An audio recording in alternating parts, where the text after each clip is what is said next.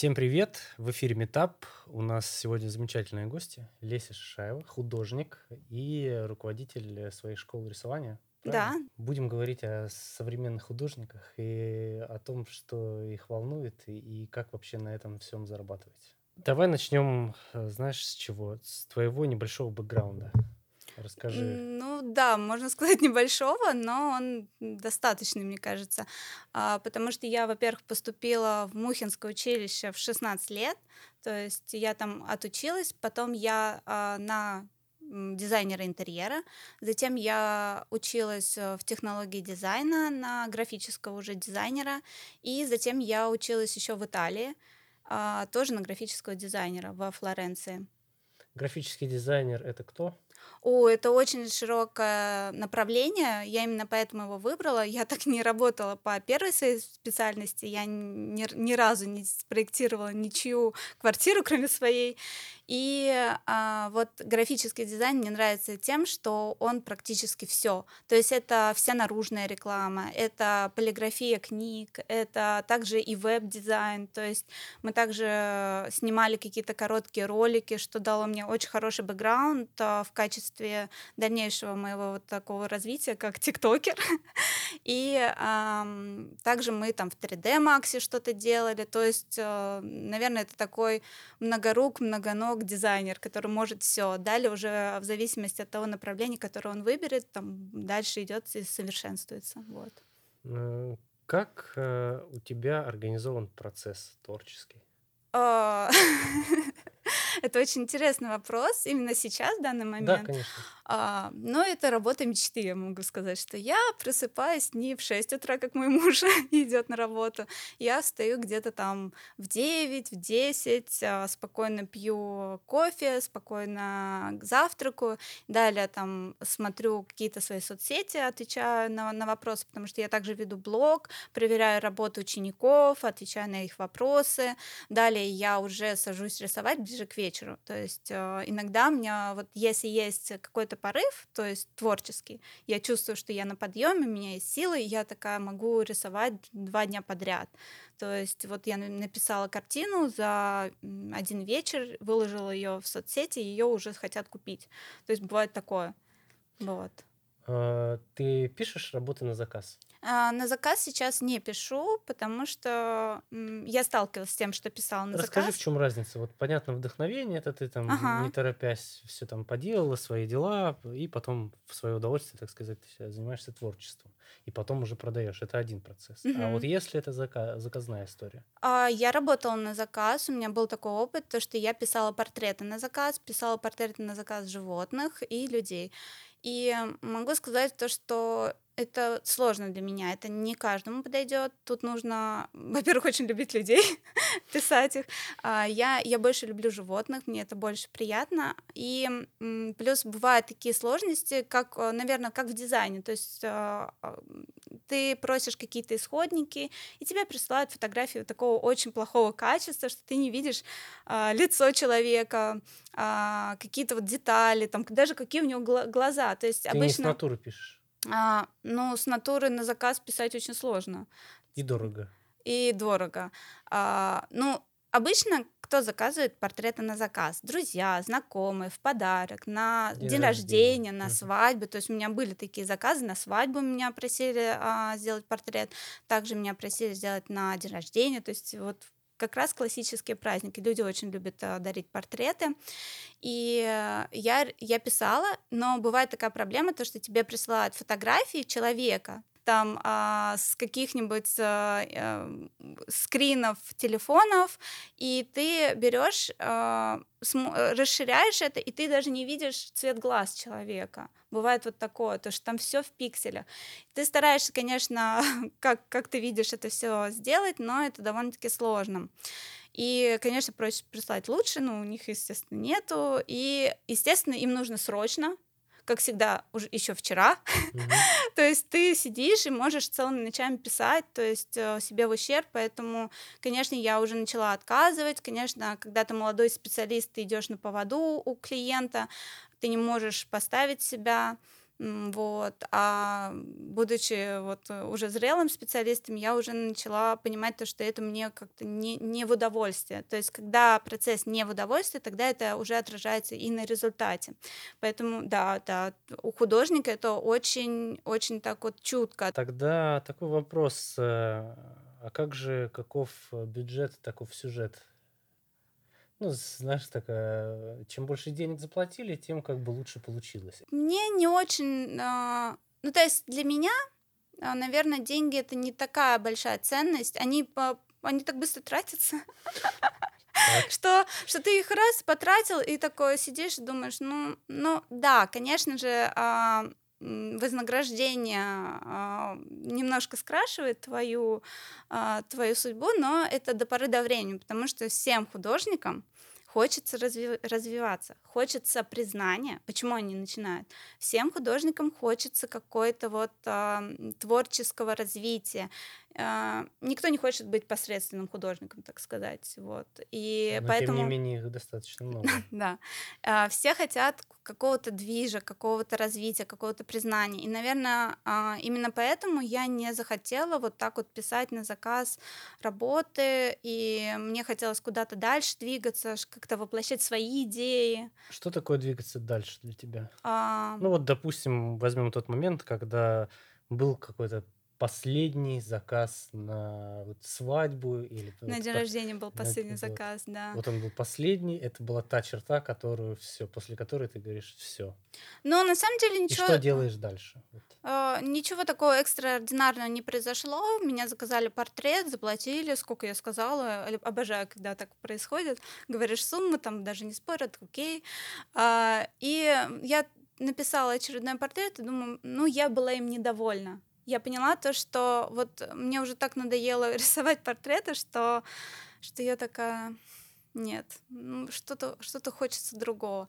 Вот, и я тогда подумала, что временно сделаю перерыв, и решила отказаться от этого, от написания портретов. Потому что я понимаю то, что в принципе мне рисовать людей не очень интересно. И вот как ты выстраиваешь дальше? Что значит развитие для художника? Ну, то А, есть ты во-первых, от одного, видеть, и что делаешь а, дальше? видеть э, прогресс в своих работах, то, то есть видеть улучшения.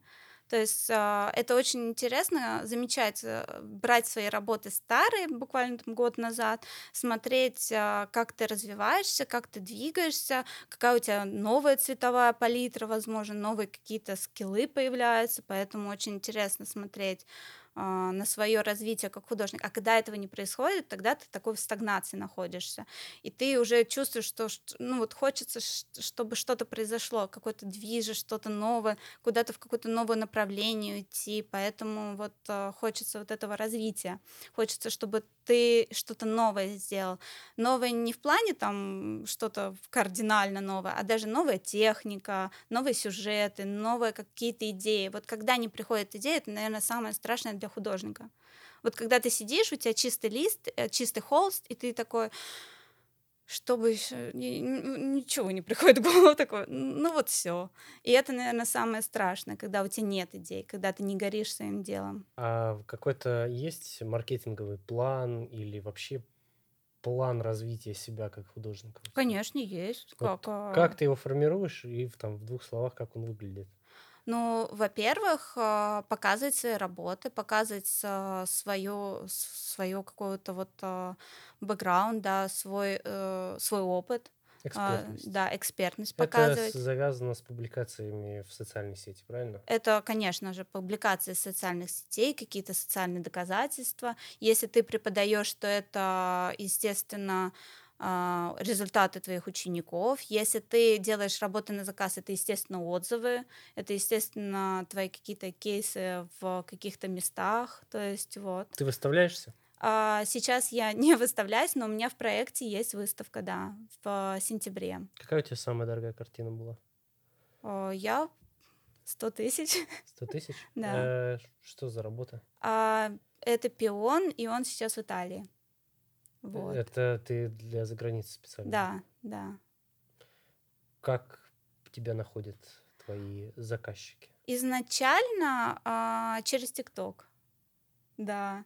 А, через. Ну вот сейчас я написала свою картину. а, буквально за вечер выставила, просто сняла, даже не используя никакого монтажа, я думала, это использовать для каких-то там, э, просто для себя даже. Я, я сняла, как я приближаюсь, отдаляюсь от картины, выставила ее в YouTube, в короткие видео, и мужчина написал, как ее купить, хочу купить ее, вот. То есть бывают такие вещи. А, у тебя ИП? ИП, ИП. У меня ИП. Ты все через него прогоняешь? А, ну нет. Э, у меня есть договоры как а, с физическим лицом, то есть если бывает такое, то что как с физическим лицом, если нужны бухгалтерии, если нужны какая-то отчетность, естественно, ИП. То есть, например, почему у меня ИП? Потому что я иногда работаю с какими-то фирмами. Вот. То есть бывает, что фирмы да. заказывают тебе что-то? Да. А что заказывают? Ну, в основном картину, конечно же. Для оформления Для интерьера, интерьера, да.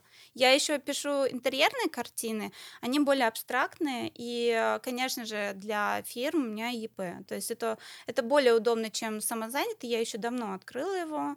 Плюс еще э, на монетизацию ТикТок у меня также было ИП. То есть, но иногда я также работаю по договору, то есть не всегда по ИП. А монетизация ТикТока это в рублевом эквиваленте это сколько? А, ну, 30 тысяч, 60 тысяч, по-моему, так было. В месяц? Угу. А сколько у тебя просмотров? На у меня много, несколько миллионов, то есть 4 миллиона, 3 миллиона просмотров бывало. Вот. И ты сейчас немножко печалишься, да, из-за этого? Ну, э, я печалюсь, честно скажу, я очень печалюсь, потому что ТикТок мне нравился. Во-первых, там очень дружелюбная атмосфера, там очень классная именно программа для блогеров, для тиктокеров. Там э, внутри компании сделано все для, для блогеров. Там обучение бесплатное, там менторство бесплатное. То есть вы представляете, я попала в такую классную программу, когда мало того, что тебе помогают, а, дают информацию, дают обучающий материал, так еще с тобой блогеры-миллионники занимались. Целых два месяца я занималась блогером-миллионником из своей сферы, и она помогала мне лично, а, как строить вот эти вот ролики, анализировала мои ролики, давала мне обратную связь. То есть это очень, очень дружелюбная атмосфера. Поэтому я, конечно же, очень печалюсь, то, что вот пока на, на стопе. Я очень верю, то, что это продолжится. Куда ты мигрировала? А, я мигрировала в Дзен. Еще год назад я там начала, начинала что-то публиковать, но это не давало такого-то развития. Сейчас, естественно, Дзен очень изменился, особенно когда я его купил в ВК.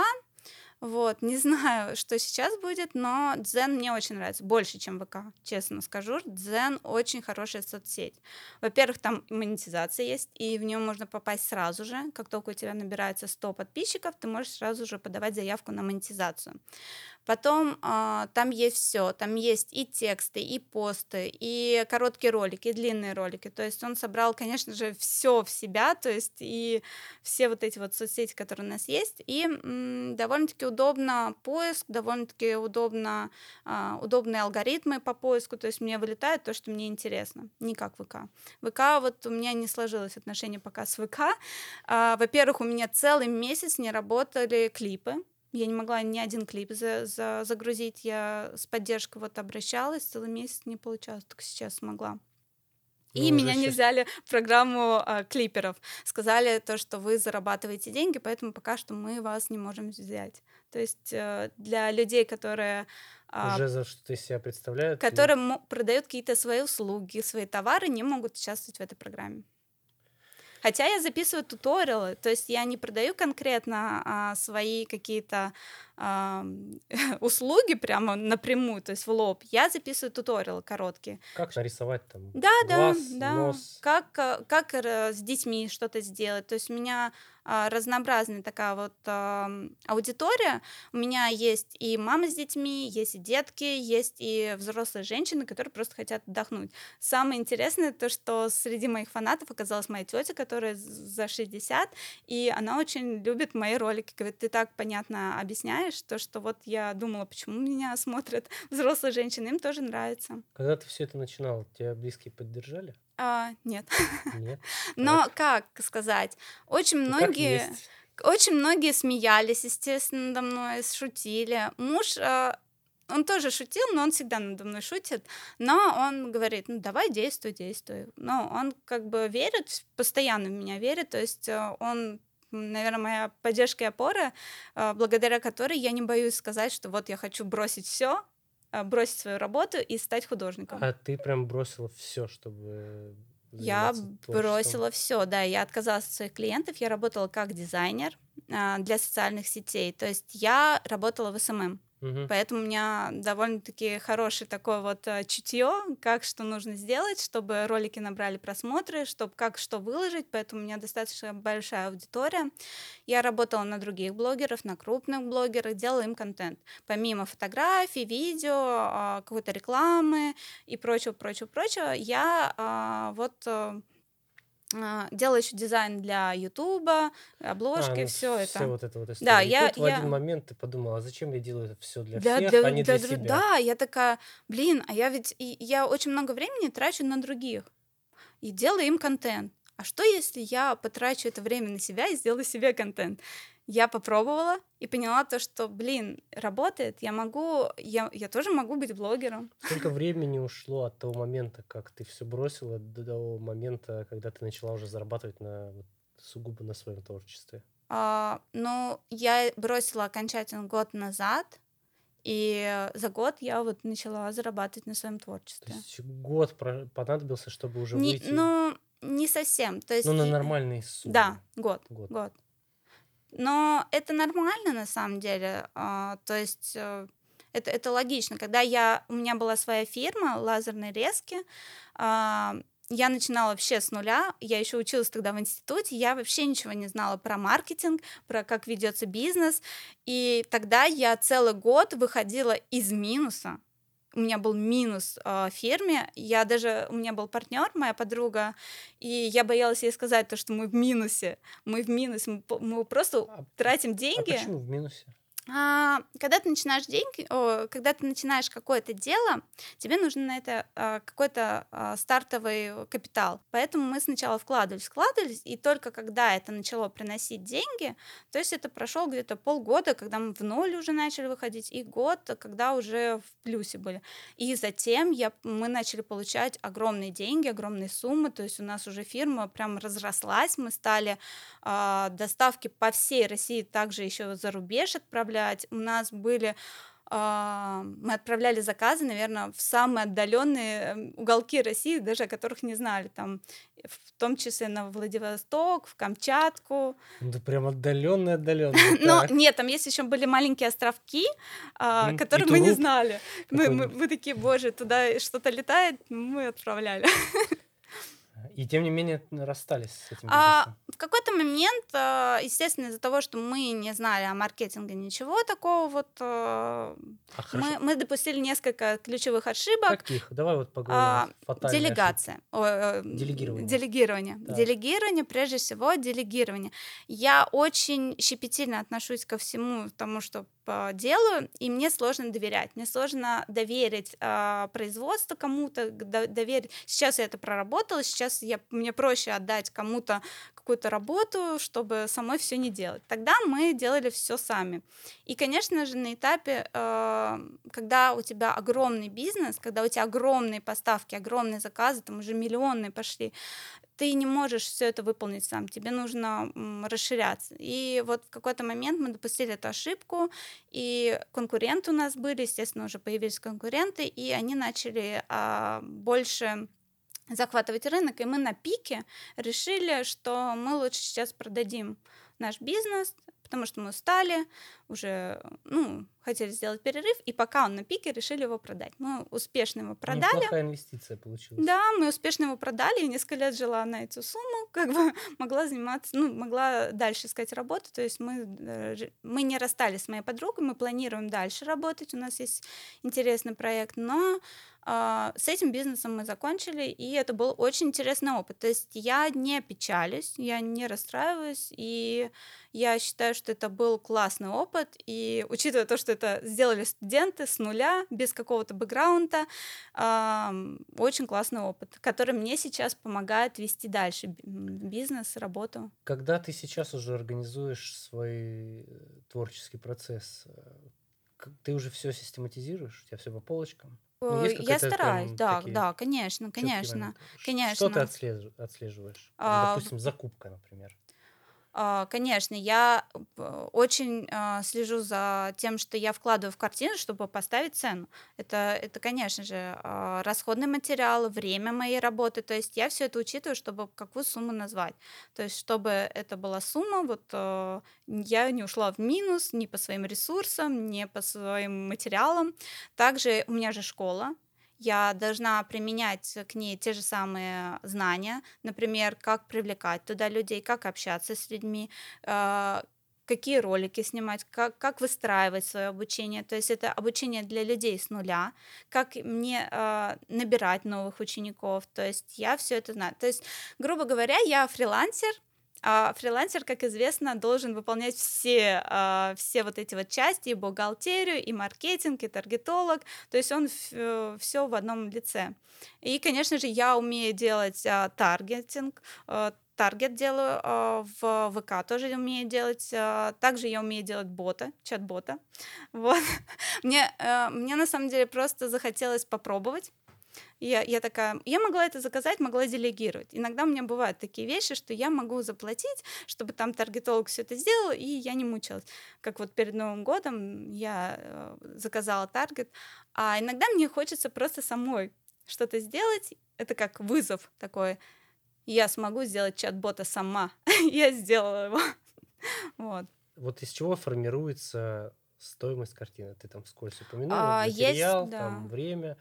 А, как это формулу рассчитывать в целом? Это очень интересно. Есть несколько, а, несколько вот этих вот а, систем, по которым ты рассчитываешь, высчитываешь стоимость картины. Во-первых, есть европейская технология, европейский То есть метод. Это не просто я так вижу. Нет, нет, нет, угу. конечно же нет. Давай, есть а, три метода. А, первый это европейский, когда ты берешь ширину а, на длину, а, а, умножаешь их, по-моему. Да, умножаешь их и э, умножаешь на процент, на коэффициент. Коэффициент — это, грубо говоря, твоя значимость э, как художника. То есть это не только твое образование, это твоя известность, твоя ценность для какой-то мирового, вот э, мировой культуры, да. И э, ты постепенно, чем больше растешь как художник, тем больше этот процент, коэффициент. Сначала а, это просто один. Сначала это 0 и 1. 0,1. Угу. Потом это 0,2, потом это 0,5, в зависимости от а, твоей вот а, карьеры. И ты умножаешь вот на эту вот а, сумму, давай которую мы получили. умножить, давай возьмем квадратную картину какую-нибудь. А, 40 да. на 40. 40 на 40. Мы умножаем, это будет 800. Я не сильна в математике. 40 на 40 это будет, это будет 100... сейчас мы тут гуманитарии встретились, это будет, наверное, 160. Да, 160. Или 1600. 1600. Если умножить, то 1600. 1600, да. И затем умножить на, например, 0,2. Я не смогу это сделать без калькулятора. Я школу закончила, наверное, лет, э, боже, я не знаю, сколько, 20 назад. Я во все только калькулятором считаю. Так, и умножить на 0 и 2. Но так как это европейский, так как это европейский метод, это евро. 320 евро. Да. Вот картина 40 на 40 да. с минимальной значимостью художника да. это 320 евро. Да. А, есть другая система. Это когда ты берешь а, стоимость материалов а, и, естественно, учитываешь количество написания этой работы, а, свое время. Естественно, свое время ты рассчитываешь сам, э, стоимость своего часа. И mm. ты берешь либо минимальную оплату труда, либо понимаешь, что, что ты... А, ну, у нас же есть установленная норма. В России? В России, да. Э, какая у нас Я норма? не помню, сколько-то за час там меньше не могут платить. Я не, я не рассчитываю по минимальной. Ну, понятно. Ну, там, допустим, есть МРОД, то есть есть, а, есть стандарты, что миним... в Санкт-Петербурге, причем еще по регионам отличается, в Санкт-Петербурге меньше этой стоимости не могут тебе оплачивать. Ты берешь либо минимальную, либо все-таки понимаешь, что ты художник, ты столько-то лет учился, ты э, имею... Ну, то есть там образование столько Да, у тебя есть там. образование, у тебя есть опыт, все-таки 10 лет, ну, смотря у кого. В любом случае а, есть как- какие-то нормы. Есть а, даже, а, можно взять, например, какую-то профессию, посмотреть, и сколько оплачивают, например, а, малоквалифицированным сотрудникам, более квалифицированным начальникам, и посмотреть, сколько у каждого а, стоит час работы его, и сопоставить себя с этим часом, например. И далее уже приплюсовывать это к материалам. Плюс Мгм. еще можно сделать еще небольшую наценку, потому что, скорее всего, возможно, где-то придется уступить. А, вот такую вот еще наценочку делаешь. То Мгм. есть там буквально там несколько процентов. Это второй способ. Это второй И способ. третий. И третий способ это ты смотришь конкурентов. Ты анализируешь рынок, смотришь, сколько примерно может стоить твоя работа а, в такой вот технике, такими-то материалами, такого вот размера, примерно в таком же стиле, чтобы все-таки не м, есть небольшая вот ошибка молодых художников, что они такие, я художник, моя работа будет стоить э, 300 миллионов. Ну, вот. Бесценно. Она бесценна, я просто уверен в ней. А потом сидит и думает, а почему она не продается? Ну, как бы такое тоже бывает. Так. Либо, либо бывает обратная ситуация. Моя работа будет стоить 5000. Вот она, да, во всю стену, но на 5000. И человек вроде бы нравится, но он такой 5000, вот за такую большую картину, ну, наверное, она некачественная. Наверное, некачественные материалы были использованы, наверное, что-то в ней не так А есть тоже. некачественные материалы? Конечно, есть. Например? А, Например, а, в строительной. Многие художники пишут строительными материалами. Есть а, детские тоже вот а, краски. Но стро- Доверяй, но проверяй вот так вот. Купишь что-нибудь. ну да, на, на самом деле вот а, многие картины а, интерьерные, они могут быть написаны на, ну, строительными красками. А Никто не знает, как они поведут себя в будущем, да, то есть может что-то отвалиться или еще что-то. Или, например, а, бывает такое то, что холст, ты покупаешь самый дешевый холст, а его потом ведет. То есть, М. да, он, а, он плохо натянут, а, плохо плохой холст, то есть бывает такое то, что или, например, это я говорю сейчас о масле, об, акриле, есть еще акварель. А, в зависимости от того, какой ты акварелью пишешь, это очень важно, потому что в- потом может поменять свой цвет, может, а, ну, то есть измениться. Естественно, это неприятно, и бумага, на которой ты пишешь, она может тоже пожелтеть. Тоже нужно защищать свои работы постоянно. Даже если это акварель, нужно ее лаком покрывать. То есть потом твоя работа будет э, То дольше. есть определенные технологические Да, конечно, конечно. И э, начинающие художники могут этого не знать. Естественно, не могут сделать это. Ну, бы, знаешь, как сказал, начинающие покупатели могут этого не знать. покупатели в основном они этого не знают, на самом деле. Они даже не, ну, не ни разу. Они ни разу не интересовались. Вот я недавно общалась, я говорю, вот я ее покрыла лаком. Он такой, это же акрил. Зачем ее пок- покрывать лаком? Но даже акрил нужно покрывать лаком, чтобы защитить краску от повреждений, грубо говоря, чтобы можно было ее протереть. Вот и она испачкалась. Какие материалы ты используешь? И э, в контексте современного кризиса? Отечественные. отечественный? Ну, у меня есть а, заграничные фирмы, естественно, а, но я очень люблю, например, Ладоку, мастер-класс. Я считаю, что у нас художественные материалы очень хорошего качества. Многие их ругают, что вот я на форуме сижу, многие ругают. Есть а, такой магазин, я не буду называть его название, он достаточно известный, художественный. Когда я как-то... Не А, это реклама? Ну, Нет, ну реклама. хорошее место. А, по-моему, это красный карандаш. И- Да, красный карандаш. Хороший магазин тут а, на Петроградск находится. Обожаю в него ходить.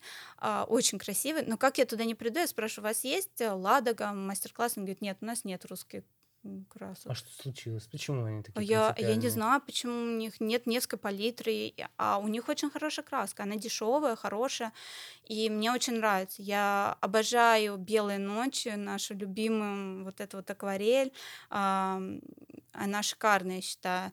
И у них сейчас Где новая ты палитра. закупаешь, если не у них? А В других магазинах есть еще арт-квартал, Леонардо, интернет-магазины. Мне очень много присылают, кстати, как блогеру на обзоры. то есть бесплатно предоставляют, иногда даже доплачивают за то, чтобы я рекламировала. Но я, я, я говорю честно, то есть если э, ваш товар не соответствует описанию, я сразу же это покажу. Так что думайте сами, выгодно Стоит ли вам. ли, да? Да, потому что я никого обманывать не буду. Я вот покажу, как есть это, и дальше вот думайте сами. Достоин ли ваш товар такого честного отзыва? А, слушай, а как... э, Ну, есть ли у тебя опыт работы с NFT? Модная сейчас история просто.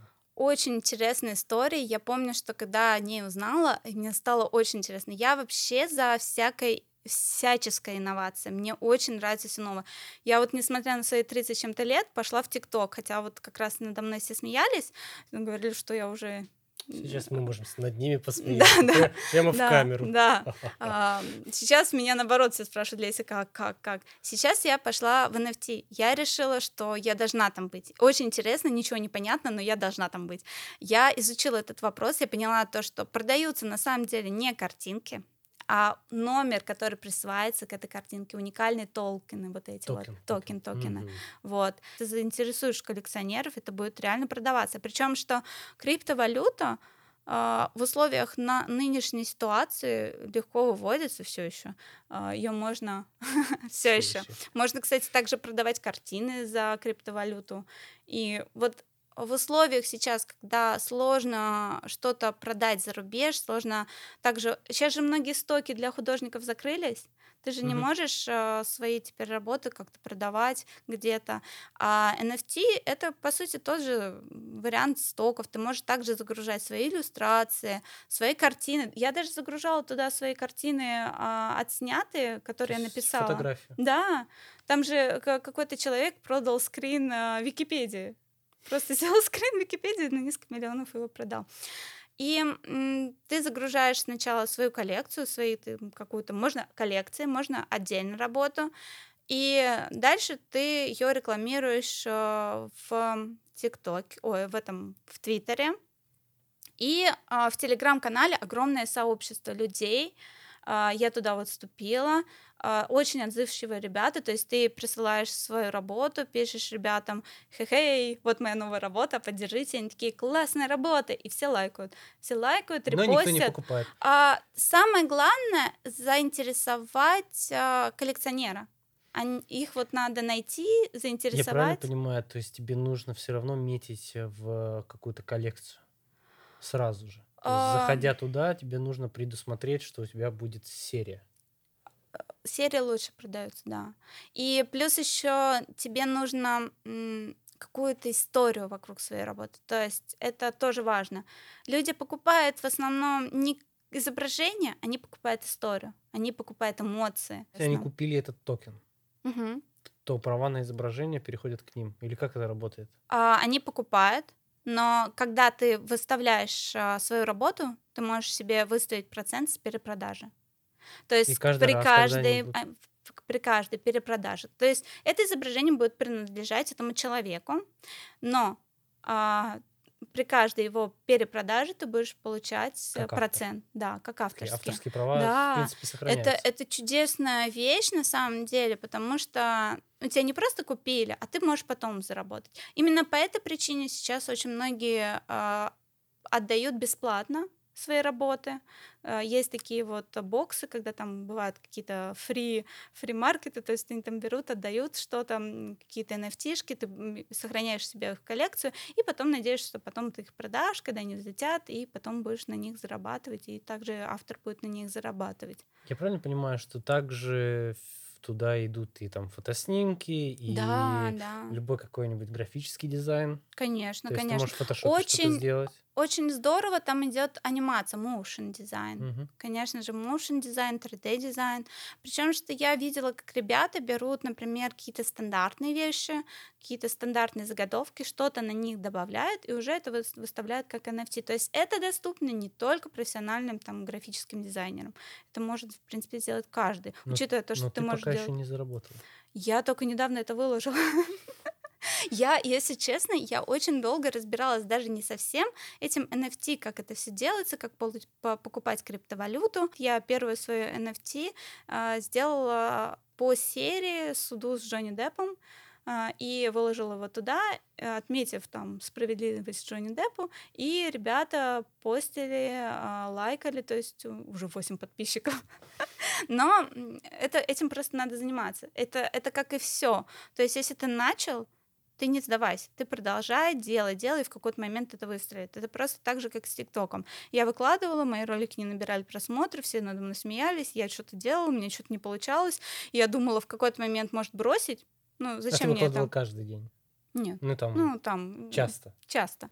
А, и я думала, может, бросить, а, может быть, не делать это, зачем мне это вообще нужно.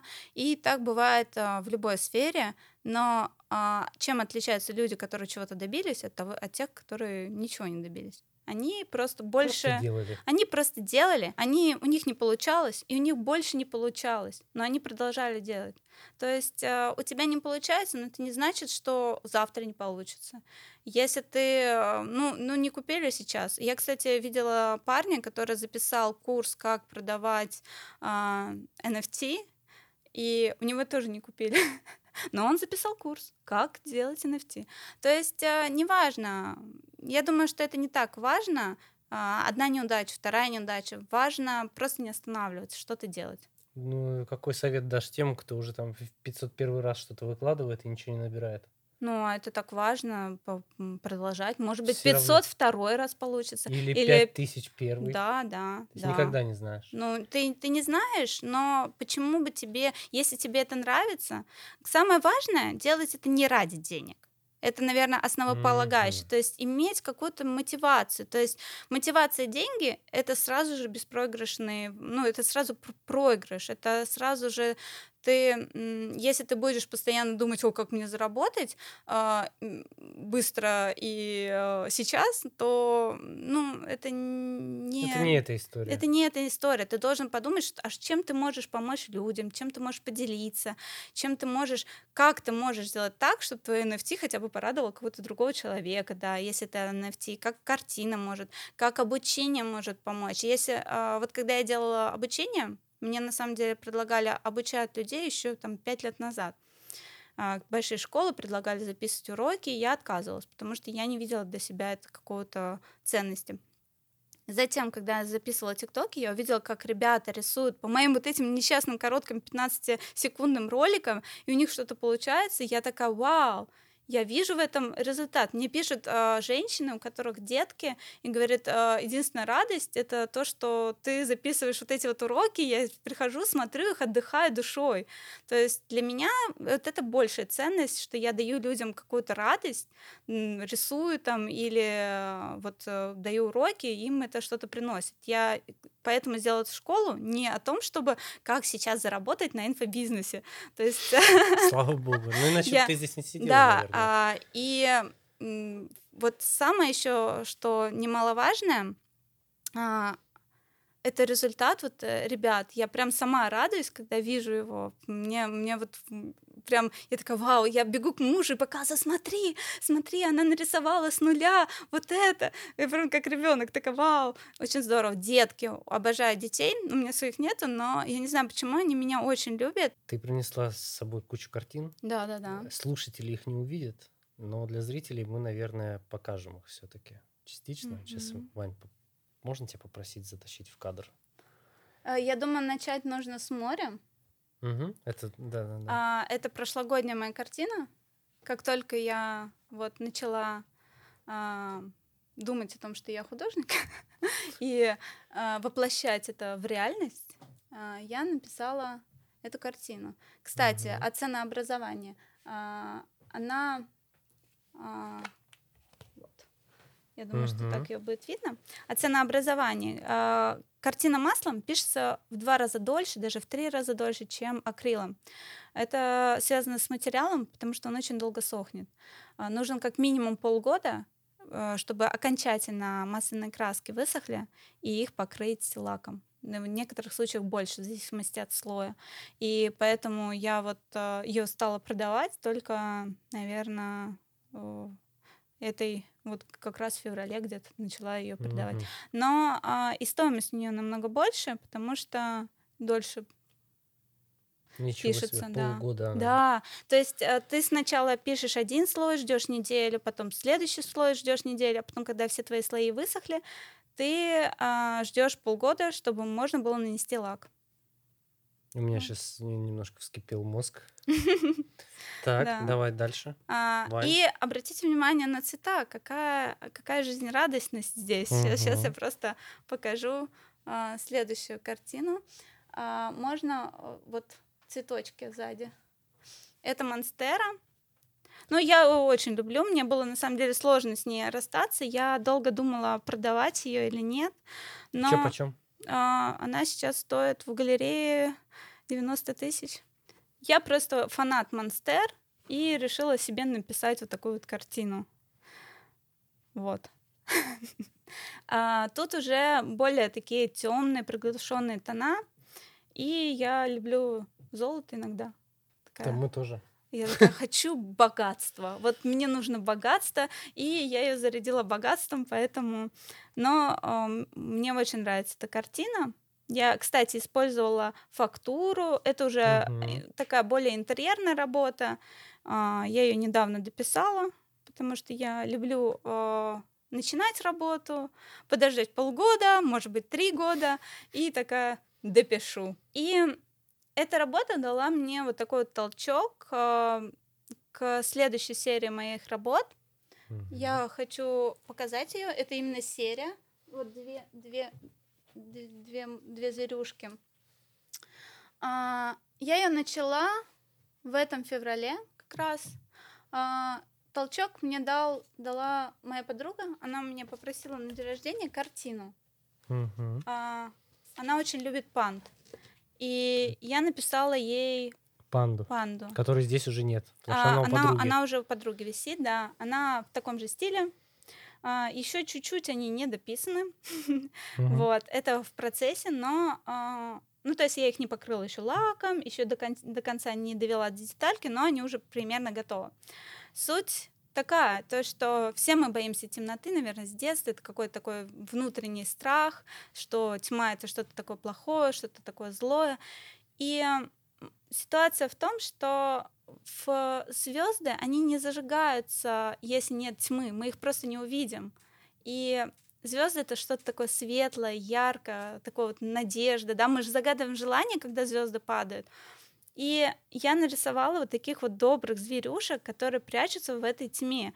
И они как такие вот ангелы-хранители. Во-первых, я обожаю животных. Это вот просто фанат животных. И они как такие твой ангел-хранитель, который прячется в темноте. То есть э, можно видеть тьму, а можно видеть э, что-то в нем доброе, яркое, такое вот а, и светящееся. Это любимец моего мужа. Опоссум? Это А какой-то- это это енот, енот. да. Вот. И а, покажу еще, наверное, свою картину, которую вот как раз написала, выложила, и ее сразу же захотели приобрести. А, это такая, такие вот русские мотивы.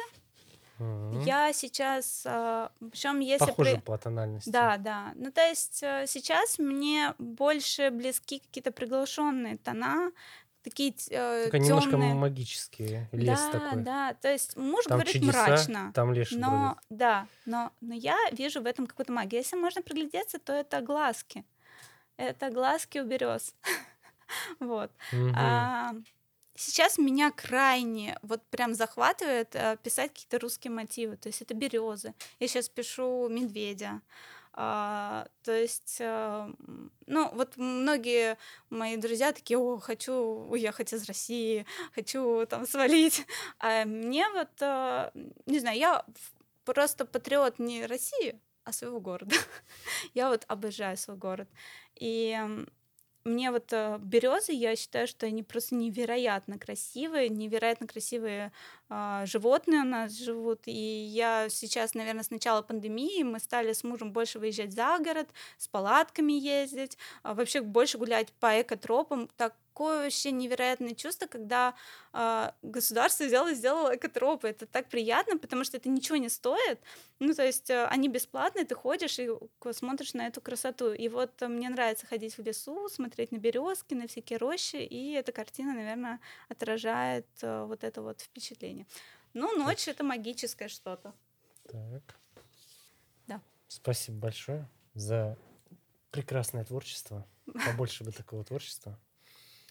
У меня есть два секретных вопроса. Я задаю да. их всем, кто приходит на угу. четвертый сезон ко мне сюда.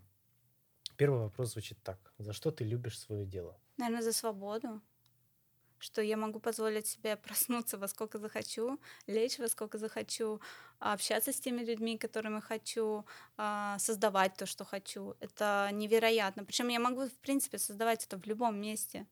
Я последнюю свою картину писала в лесу. Тоже так вот символично. И, и финальное. За что ты любишь Россию? Наверное, за людей, которые вокруг меня. Я же жила в Европе, долгое время. У меня мама живет в Италии, а, бабушка живет в Болгарии. Я с детства в Болгарии много жила. И когда училась в Италии, жила, я понимаю то, что ну, я, я не могу там жить. А, здесь я больше всего люблю город свой, обожаю Россию за то, что есть такой город Санкт-Петербург. Не знаю, нет прекраснее города. Вот э, серьезно, я хожу, я об, большой фанат архитектуры. По первому образованию же я э, интер, э, графический, нет, дизайнер интерьера. Это монументальное искусство. И мы очень много рисовали именно здания. И я прям фанатею от каждого здания, которое у нас э, в России. Плюс это такое богатое искусство, жить э, в Санкт-Петербурге, в городе, в котором есть Эрмитаж, это, это я, я, чтобы вы понимали, каждая, каждую пятницу мы с школы ходили в Эрмитаж. А, меня папа с детства водил в Эрмитаж. То есть у меня родители, они меня приобщали к этому искусству, к этой красоте. Плюс у меня мама тоже творческая, папа творческий. Они, правда, инженеры, но они все рисовали и дали мне вот эту вот культуру. Спасибо Но большое. я, я вообще считаю то, что у нас в России просто невероятная культура и столько творческих ребят, а, поэтому я смотрю тоже на других ребят и просто восхищаюсь, каким, какое молодое поколение даже растет, то, что они такие талантливые. Наверное, за это люблю Россию, то, что Россия дает такое замечательное образование, и замечательное образование, считаю, что великолепное. А, учитывая то, что я училась в Италии, я могу сказать, что у нас хорошее образование и хорошие люди, добрые. И плюс Россия дала мне моего мужа. я его очень люблю. Он прям моя поддержка и опора, да. У нас в гостях была Леся Шишаева, художник и владелец собственной студии рисования, школы рисования. Да, школы рисования. Спасибо большое. Спасибо.